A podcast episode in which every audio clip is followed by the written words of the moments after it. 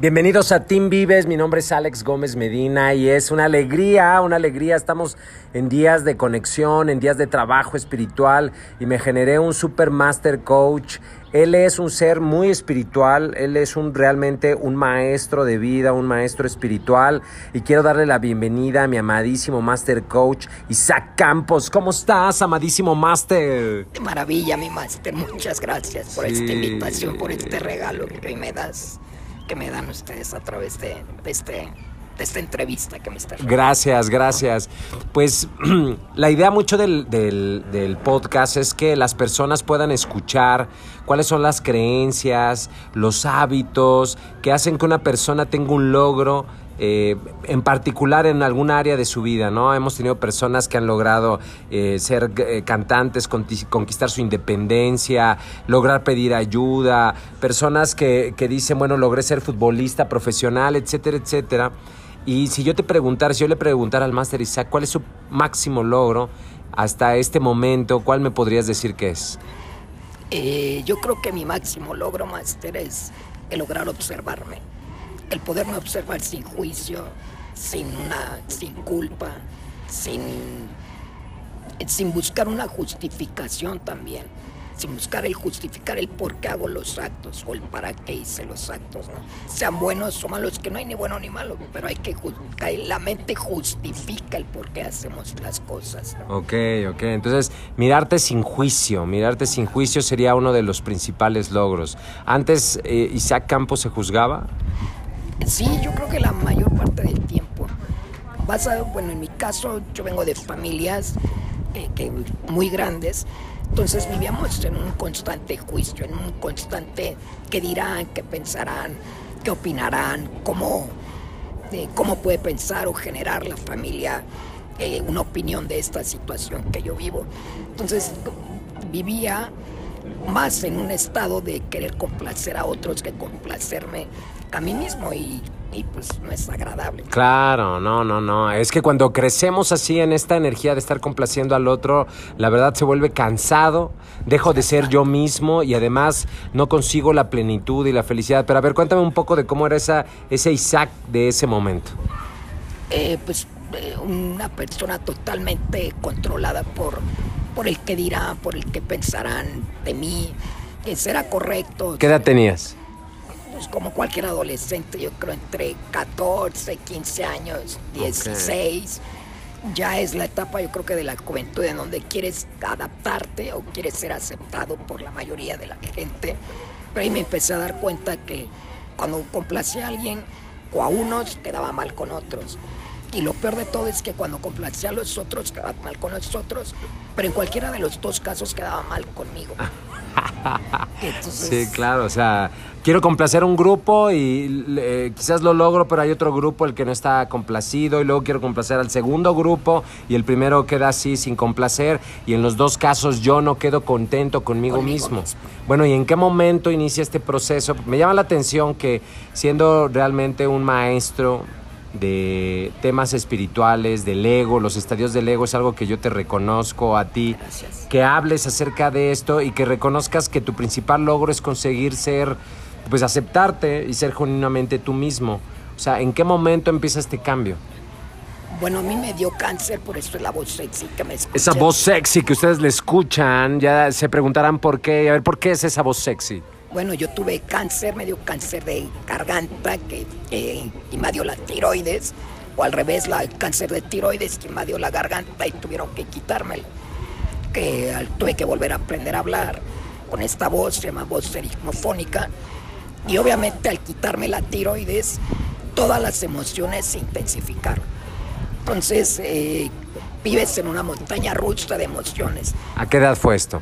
Esto fue a los 26 años. A los 26, de repente viene este cáncer de tiroides, se extiende, te quitan la tiroides. Yo no tenía conocimiento, pero ahora, hoy sé por ti que la tiroides es la responsable de regular las emociones. ¿Es así? Es así, es así. Eh, cuando te quitan la tiroides, vives en altibajos emocionales. Vives o en la alegría total o en la depresión total. En la ira total o en el amor total o vives con un agotamiento intenso. Puros extremos. Totalmente extremos. Es una montaña rusa de emociones. La gente que padece de tiroides, eh, la mayor parte de las mujeres entiende esto porque viven muy hormonalmente. Con esto no es ni bueno ni malo, estoy aclarando, es, es parte del proceso de la mujer. Sí. Pero este, este cambio hormonal a veces nos hace tener esos altibajos. Entonces, la, la las hormonas finalmente no dejan de ser compuestos químicos que generan reacciones en el cuerpo humano y obviamente generan emociones. Y esas emociones se ven reflejadas en tus actos, en tus decisiones. Y pues obviamente, pues si todo el tiempo estuviéramos arriba, alegres, contentos, llenos de amor, llenos de entusiasmo, pues sería algo increíble, pero no, no vive nadie, por lo menos en este planeta nadie vive así pues la mayor parte de la gente, y esto por eso es que para mí es mi, mi mayor logro, tuve que vivir con esto 16 años prácticamente. O sea, una montaña rusa emocional, de repente alegre, de repente iracundo, de repente en el amor, de repente en el odio, pero extremos, extremos, 16 años así, wow. Y bueno, una, algo de, de lo que les comparto a las personas es que manejo emocional es calidad de vida. Y cuando tenemos, cuando biológicamente estamos eh, con todos nuestros órganos, y, pero no sabemos manejar nuestras emociones, también podemos vivir esta montaña rusa. Ahora ya me imagino lo que debe de ser cuando el órgano encargado como de regular esto se pierde, debe ser así algo extremo total. Eh, sí, sí, Alex, es una es verdaderamente una montaña rusa. Por eso la tipifico así, porque a veces son curvas, a veces son subidas, a veces bajadas intensas, a veces subidas muy prolongadas, de mucho esfuerzo, ¿no? Y así es, así es con esto. Entonces es, es complicado vivir la vida parado todo el tiempo montado en la emoción.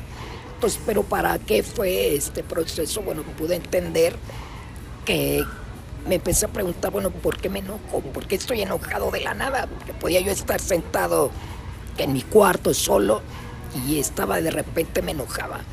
Entonces yo sabía que era hormonal porque aprendes a observarte, pero es como que muy... Eh, Superficial. Sí, decir, bueno, esto, es hormonal y, ya. Entonces, pero ¿qué antecede a este? Ok, es hormonal, pero ¿qué destapó el químico para que generara yo ese químico que me generara ira o coraje estando solo, porque no había nadie alrededor. Entonces empecé a observar que está pegada la emoción al pensamiento, pero como seres humanos vivimos montados en la emoción. No hay, eh, no nos damos el tiempo para observar el pensamiento. Entonces, este ejercicio, eh, a base de mucho esfuerzo, fue poder observar la emoción en ese estado de, a lo mejor de ira o de sufrimiento, de tristeza o de alegría también, porque también en los estados de alegría dice, bueno, ¿y por qué estoy tan contento hoy, no? Pues está padre, pero ojalá sí me quedara, pero, pero, ¿qué me está desatando esto alegría? Porque quiero seguir estando alegre. Y entonces empecé a darme cuenta que es como, como si fueran dos vagones pegados. Entonces cuando reacciona el pensamiento genera una emoción. Y eso, eh, poder observar primero la emoción y posteriormente el pensamiento, ese es realmente el trabajo que yo creo que puede transformar a cualquier ser humano. Ok, fíjate que, bueno, pues tú y yo, pero me ha sucedido de que, de, que lo entendemos perfectos, tú y yo lo comprendemos, pero si yo fuera un niño de primaria, ¿qué significaría? Y que me quisieras explicar, que apenas estoy comprendiendo, abriendo al, abriéndome al conocimiento, a la conciencia, ¿cómo me explicarías este proceso de observar mi emoción? Ok, yo, si fueras un niño, le, le preguntaría, eh, ¿para qué te estás enojando? ¿Para qué? ¿Para qué te estás enojando? ¿Cómo se siente ese enojo? ¿Para qué, lo, para qué estás siendo enojado? ¿Qué, ¿Qué estabas pensando? En cuanto empiece a notar el enojo, decirle, ¿qué estabas pensando? ¿O en qué estás pensando? Y lo primero que venga a la mente es dejarlo fluir.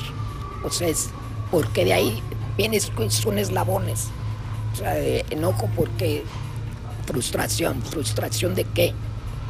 frustración de que estoy encerrado en mi cuarto. ¿Y por qué estás encerrado en tu cuarto? No te sales a dar al jardín o a la calle. ¿Por qué? Porque tengo miedo. ¿Miedo de qué? Miedo de, no sé, de que me atropellen, de, de que me... de tos.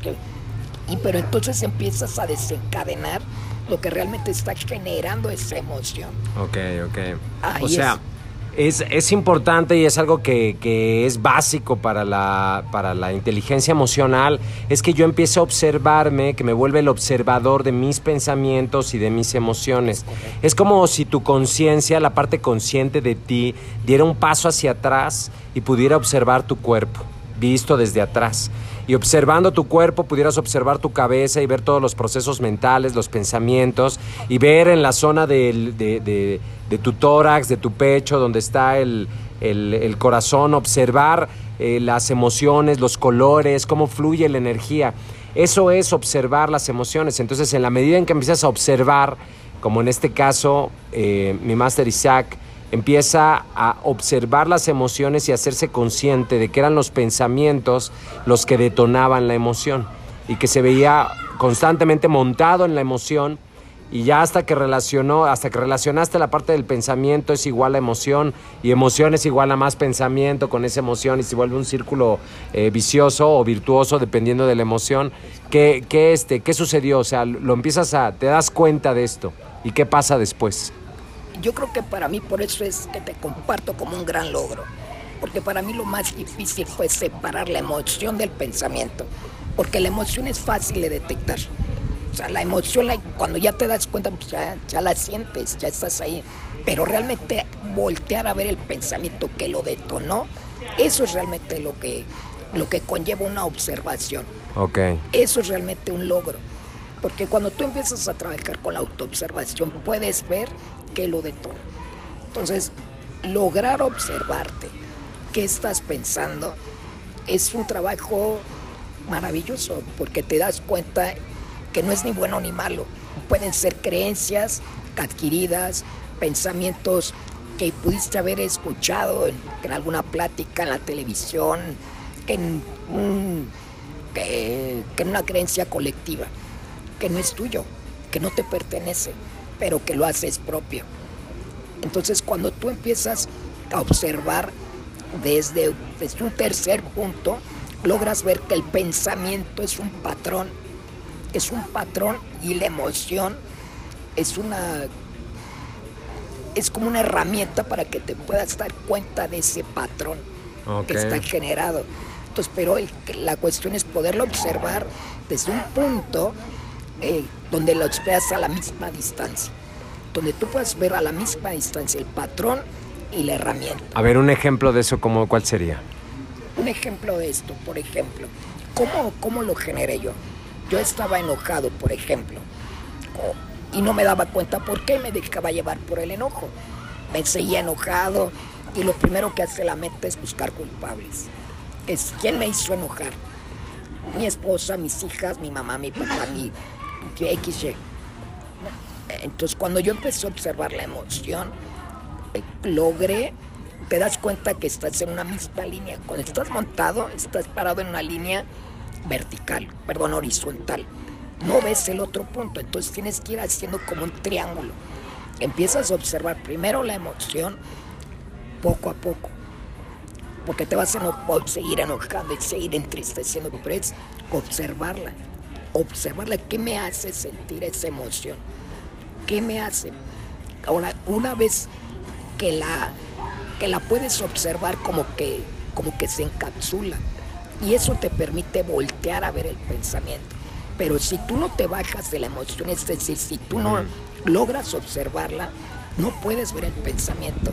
Claro, o sea, si estoy identificado todo el tiempo con la emoción, o sea, como yo soy el enojo, como yo soy la tristeza, como yo soy, o sea, directamente es, es parte de mí, es una identificación, entonces no la puedo observar, o sea... no hay crecimiento. No hay crecimiento. No hay evolución espiritual si es que tú eres espiritual, pero si no eres espiritual y eres totalmente mental, no hay evolución mental, porque sigues buscando que quién te generó esa emoción que estás buscando afuera cuando en realidad está adentro. la respuesta. Entonces, lograr observarme, lograr observarte, es un gran reto, es un, eh, pero es un reto de crecimiento. Claro. Entonces, bueno, observas la emoción, observas el, el pensamiento promotor y bueno, ¿esto qué desencadena? ¿En qué, en, qué desencadena? ¿Cuáles son las, los efectos de esta circunstancia? Ok, cuando tú puedes observar sin juicio la emoción y el patrón, eh, puedes eh, entender perfectamente que viviste esa emoción para poder entender o trascender el plano, el patrón que estaba generándote este, este conflicto de mental y emocional. Entonces, cuando tú resuelves ese patrón, esa situación, hay un crecimiento. Entonces, seguro ya no te vas a enojar por lo mismo. Voy a dar un ejemplo quizás bobo, pero a mí me pasaba mucho. Eh, cuando tiraban a alguien, alguien el agua en la mesa, me, me generaba mucho enojo. Pero enojo a enojo. Ira. Ira, totalmente ira. Por algo que cuando yo entendí, cuando yo logré ver por qué me enojaba, o sea, que me enojaba que tiraban el agua, entonces logré primero observar el enojo. Luego logré observar el pensamiento y el pensamiento era juzgar. ¿A quién juzgaba? A quien tiraba el agua. No se da cuenta, no tiene cuidado, este, precaución, es un tonto, una tonta, un, el juicio. Entonces, ¿qué debía yo trabajar? El juicio. ¿El juicio de qué? O sea, todos cometemos errores, todos. Entonces, ¿qué hay más allá atrás del juicio? ¿Quién cargó ese programa, ese patrón de, de culpar? ¿Para qué quiero culpar a alguien? ¿Para qué? Para, para buscar alguna manera de desahogar este dolor que yo traigo, este sufrimiento que yo traigo contenido. Ok, entonces el pensamiento habla también de otra emoción. O sea, hay una cadena ahí. Es una cadena que to- todo pensamiento lleva varios, es como una cadena de, de- de pensamientos. Que conforme tú vas trabajando cada pensamiento, vas, eh, vas como en una escalera de caracol, vas subiendo de peldaño en peldaño y logras finalmente eh, liberar. O sea, hoy en día tiran el agua y lejos de que me genere coraje, me da risa. Ok. Pero entonces te diste cuenta de que atrás de este enojo había un pensamiento, un juicio, ¿no? De qué tonto, qué tonta y qué más. Ok, y, y de cuando logré identificar de dónde venía ese pensamiento, venía de cuando yo era niño, que yo tiré alguna vez el agua y obviamente me juzgaron. Te decía que yo venía de una familia grande y pues se juzgaba que tiraban. Agua no es malo, pero estoy dando este ejemplo para, para que pueda quedar un contexto. Sí, para ilustrar. Exacto, para poder ilustrar y quedar un contexto. Pero ah, de ahí venía mi enojo. Entonces yo decía, bueno, Estaba repitiendo el patrón de cuando eras niño. y ahí entiendes ya lo que es el patrón. Cuando yo logro ver el patrón y que y quién me genera el, el patrón, pues ese pensamiento. Pero cómo puedo trascenderlo a través de la emoción. ¿Por qué a través de la emoción? Porque es la única manera en que yo me puedo dar cuenta. O sea, la emoción es la que me hace vivir intensamente el patrón. Cuando yo logro entender el patrón, es cuando yo libero. Y cuando yo libero, estoy ligero. Ok, ok. Entonces, entendiendo el patrón que da origen al pensamiento, que da origen a la emoción, entonces en ese momento ya resuelvo. Resuelvo y eso me permite manejar la emoción, ¿es correcto? Es correcto. Y así es en cada suceso de la vida. Cada suceso. Nos enojamos porque nos avientan el coche. Nos enojamos porque eh, no están de acuerdo con nosotros. eh, nos sentimos tristes porque la cabeza busca culpables, pero al no hallar culpables me autoculpa. Me genero autoculpa y entonces eso, como no me puedo equivocar, genera tristeza. ¿Se me explico? Entonces Claro. esto genera eh, más culpa. Entonces, sí, pues no puedo controlar, no hago nada. No lo estoy haciendo bien. Y esto es un patrón también. O sea, ¿desde cuándo sientes que no haces bien las cosas? ¿Desde qué edad sentiste que no hacías bien las cosas? Claro, entonces cuando resuelvo el- los eventos originales que dieron origen, a ese patrón de conducta que yo tengo, a ese patrón de pensamiento y ese patrón de reacción emocional, entonces, ¿qué sucede? Ok, ¿qué sucede?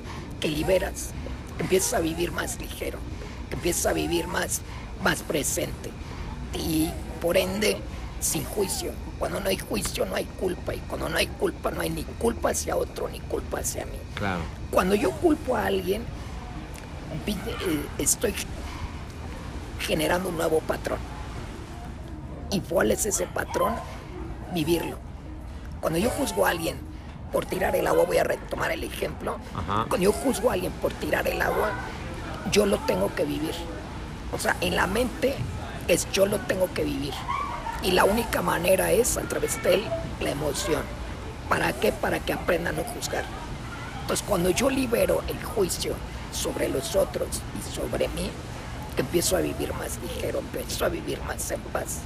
Empiezo a, digamos, a desanudar la bola de estambre que heredamos y que, y que, voy a, y que yo genero también.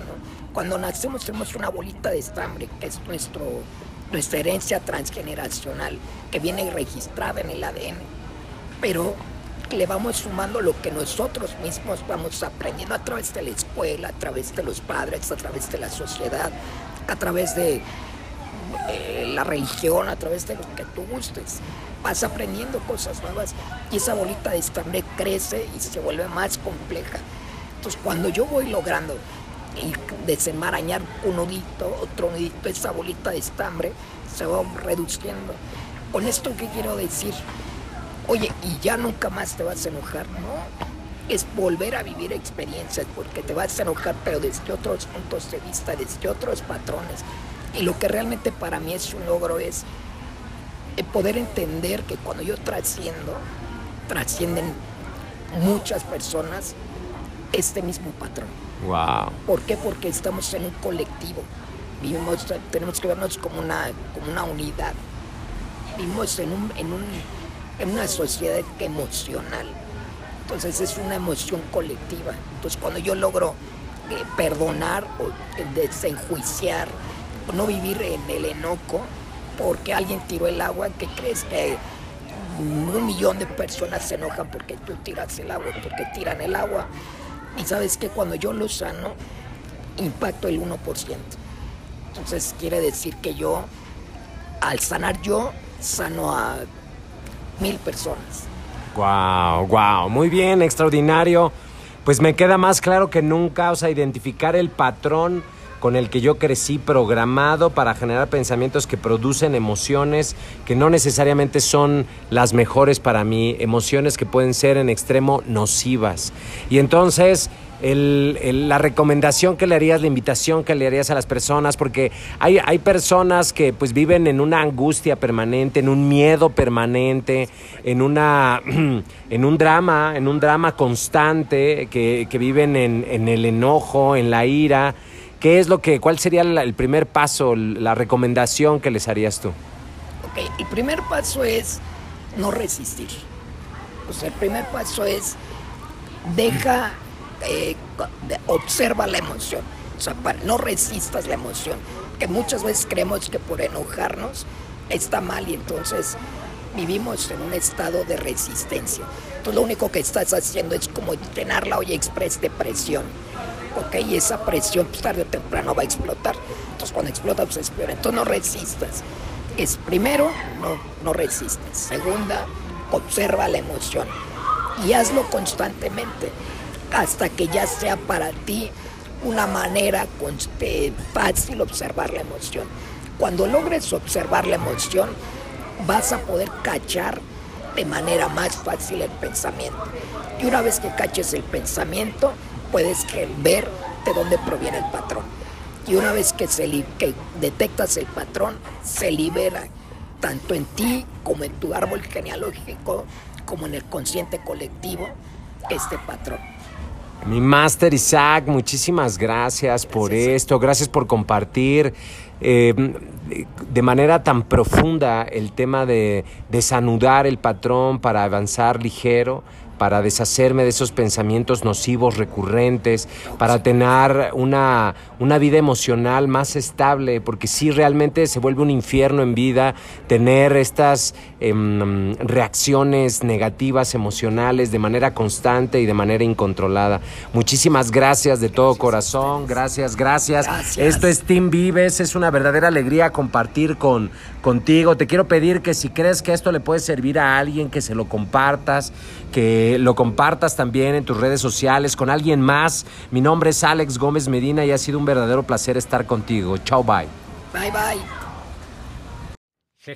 Hello. Si ya realmente quieres hacer cambios en tu vida, acuérdate que solamente cambiando tú vas a poder cambiar tu entorno. Así que aprende a amarte, a perdonarte, a aceptarte, a conocerte y conoce el primer programa virtual, vivencial, en línea, autoestima ya. Mándame un mensaje a arroba Gómez Medina Alex en Instagram y te mando la liga para que lo conozcas. Chao, bye.